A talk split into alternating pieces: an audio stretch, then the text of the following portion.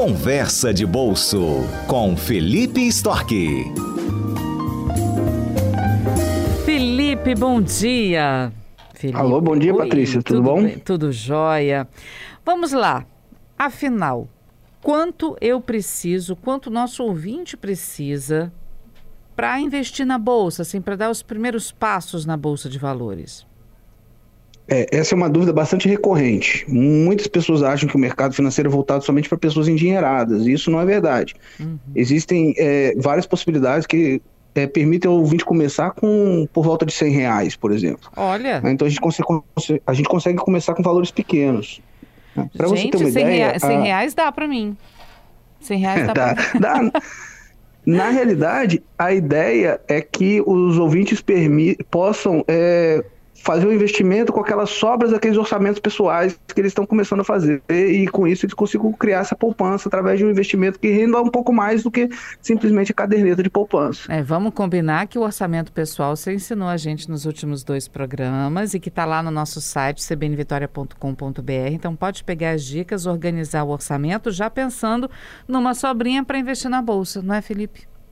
Exatamente. Uhum. É, e assim, é, é Primeiro é importante a gente tirar algumas dúvidas. Quando nós estamos falando em bolsa, as pessoas tão, lembram logo da Bolsa de Valores de São Paulo, mas ela não é a única bolsa. Né? A bolsa é um ambiente que as pessoas uh, utilizam para fazer a troca de algum determinado tipo de ativo. A Bolsa de São Paulo, ela negocia ações, mas nós temos outros tipos de bolsa também, eu vou explicar isso para os ouvintes hoje. Ah, mas o que eu estava querendo falar agora nesse momento é que a Bolsa de São Paulo, que a gente conhece por Bovespa, mas mudou o nome há um tempo atrás para B3, ela divulgou um levantamento e mostrou que em 2020 o investimento mediano mensal era de 985 reais. Em 2021 ele se reduziu para 352. Olha. Então isso mostra como que as pessoas elas estão entrando com valores menores e, e, isso veio junto com aquele movimento que as pessoas começaram a investir mais na bolsa de valores. Uhum. Então mostra para a gente ter uma ideia de como que a gente consegue entrar com recursos é, menores e não simplesmente com somas voltuosas de dinheiro. Uhum. E por onde a gente começa? Tá. É, existem várias modalidades de investimentos financeiros. A, a, a, gente precisa entender o que a gente quer, né, o que nós queremos, para a gente saber onde colocar o dinheiro. A primeira pergunta que o ouvinte deve se fazer é: qual é o seu perfil de investidor?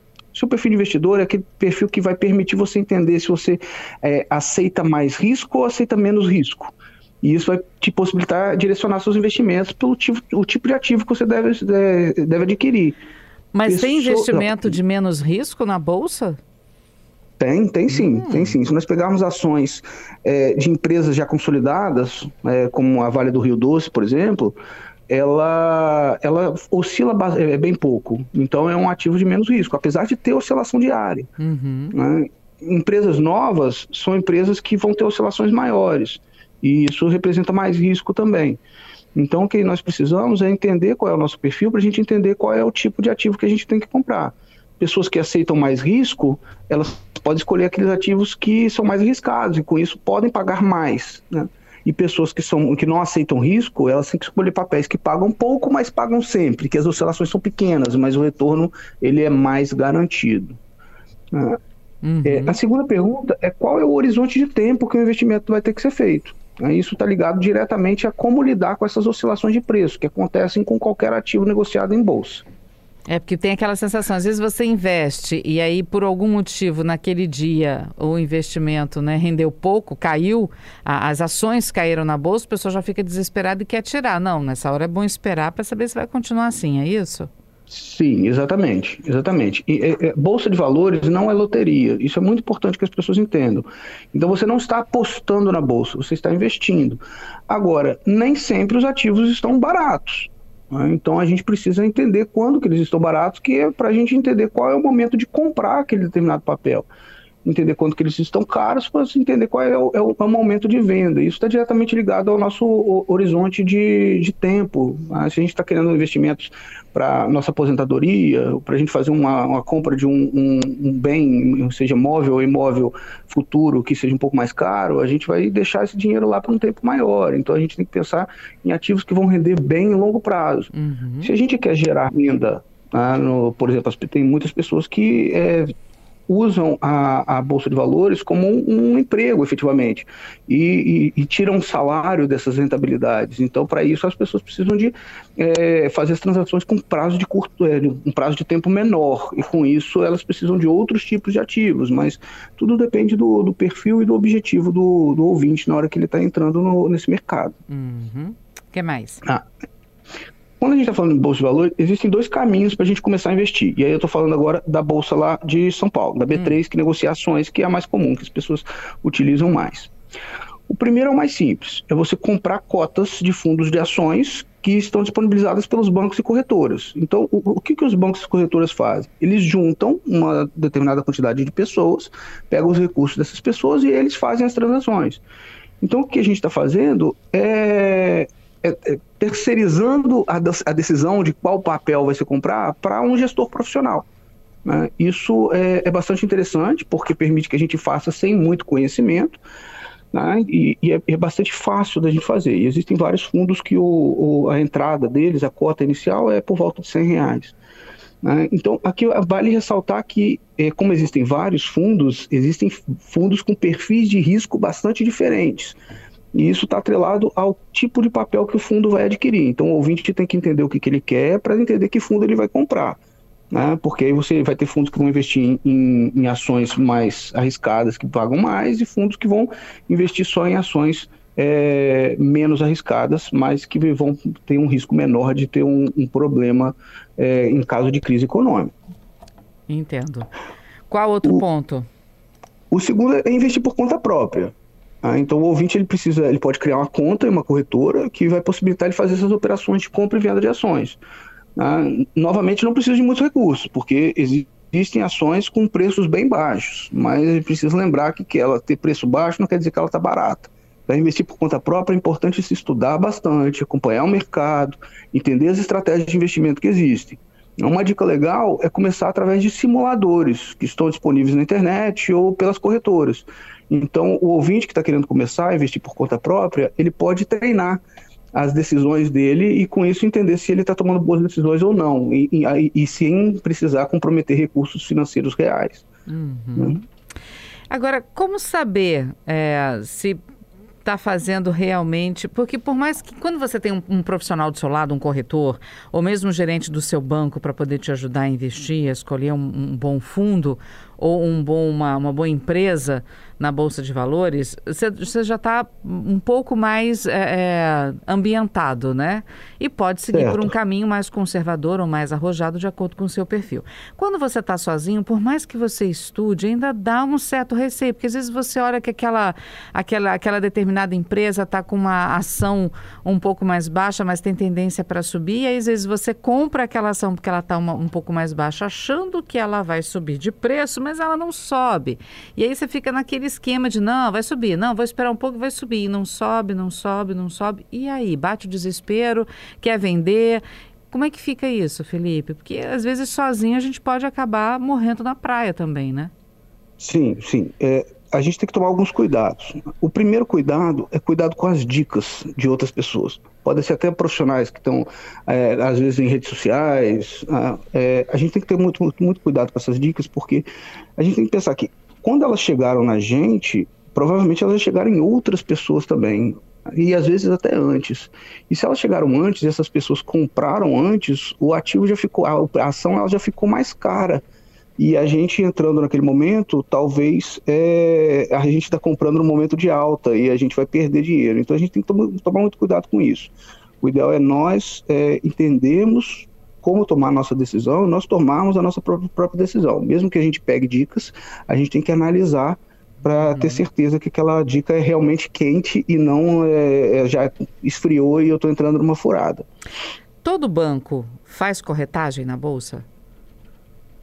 Todo banco faz. Tá? Eu, na realidade, os bancos eles têm uma parte que é uma, uma, uma, uma parte de, de, investimentos, efetivamente, um setor de investimentos dentro deles. Aí você tem que criar um, um, um cadastro, uma conta dentro dessa parte de investimento, e, e, e, alguns bancos têm até o aplicativo separados. E com isso você vai ter possibilidade de fazer essas, essas, é, esses investimentos, comprar essas ações. É, quando, a ah, gente fala... tem, sim. Uhum. quando a gente fala banco, é banco estadual, federal, particular, virtual, todo tipo de banco. Isso, uhum. isso. Ah, mas é o que a gente precisa é ter certeza de que o, o, o ambiente ele é amigável para a gente conseguir fazer a operação né, que é que o ouvinte ele consiga se é, ambientar bem dentro daquele banco, uhum. né, dentro daquele ambiente. E com isso a gente consegue fazer essas transações de forma mais simples. Ah, e ter um bom apoio também do, do dos funcionários do banco é, é, um, é, sempre uma boa ideia. Então, uhum. é buscar, pesquisar quais são aqueles bancos que permitem que a gente faça isso de forma mais fácil ah, e mais eficiente, é, é bem interessante. Uhum.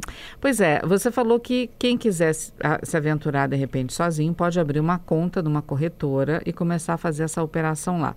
Quando você opera pelo banco, você precisa também abrir uma conta numa corretora do banco ou você opera com a sua conta Isso. corrente? Como é que funciona? Não, é, é justamente esse é o, o, cadastro que eu estava falando antes. Né? Por uhum. exemplo, você, é, você tem a sua conta no banco, no seu banco de sua preferência e você quer fazer um investimento. Né? E dentro do seu próprio é, aplicativo do banco, ele já vai oferecer os fundos para você, então você já consegue fazer através dos fundos. Agora, se você quiser comprar os ativos diretamente, aí você vai precisar fazer essa transição né, que é, ou, por exemplo, alguns bancos eles têm um aplicativo separado, uhum. outros bancos é dentro do próprio aplicativo. Então você precisa fazer essa, é, o, o, cadastro para você aceitar os, o, os termos e condições do banco e a partir daquele momento ele permite que você faça as operações. E, até para você ter um cadastro junto à, à BMF e, e eles. É, não, BMF, uhum. desculpa, a B3, B3. E, e, eles entenderem que você que está fazendo aquelas transações. Alguns tipos de ativo precisam que vocês façam é, depósitos prévios, mas nem todos. Vou te apertar sem te abraçar. Te desafio agora. Tenho 100 reais no bolso. Quero investir, não entendo absolutamente nada, mas vou contar com o Felipe Stork para me ajudar. O que, que você me indica fazer com esses 100 reais? Ah, eu te indico no primeiro momento a comprar uma, um, uma cota de um fundo de investimento, né? é, porque você não, como você disse, você não entende nada, então a tomada de decisão individual ela fica muito mais difícil. Né? Se você comprar uma cota de um fundo, você está dando o seu dinheiro para um gestor profissional é, é, investir para você e ele toma normalmente boas decisões. Né? Uhum. Então, vamos supor que você faz aquele orçamento pessoal que a gente estava discutindo aqui na semana passada e sobra 100 reais por mês. Você consegue um fundo lá que está pagando em média 10% ao ano. Então, no final do primeiro ano, você vai receber é, 10% ju de juros para cada um dos 100 reais né, que você colocou e ficou um ano lá dentro. Ah, então se você colocar 100 reais hoje, daqui a um ano você vai ter 110. São 10 reais de juros pagos. No segundo ano, você vai ter um patrimônio de 110 reais. Então você vai ter receber 11 reais. E aí você vai ter, ao invés de 110, você vai ter 121. Tá? Uhum. Então essa é a magia dos juros compostos. Ela começa a render em cima de valores cada vez maiores.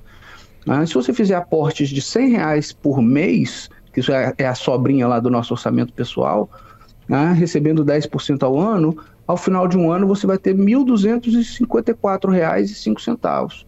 Então são 54 reais de juros.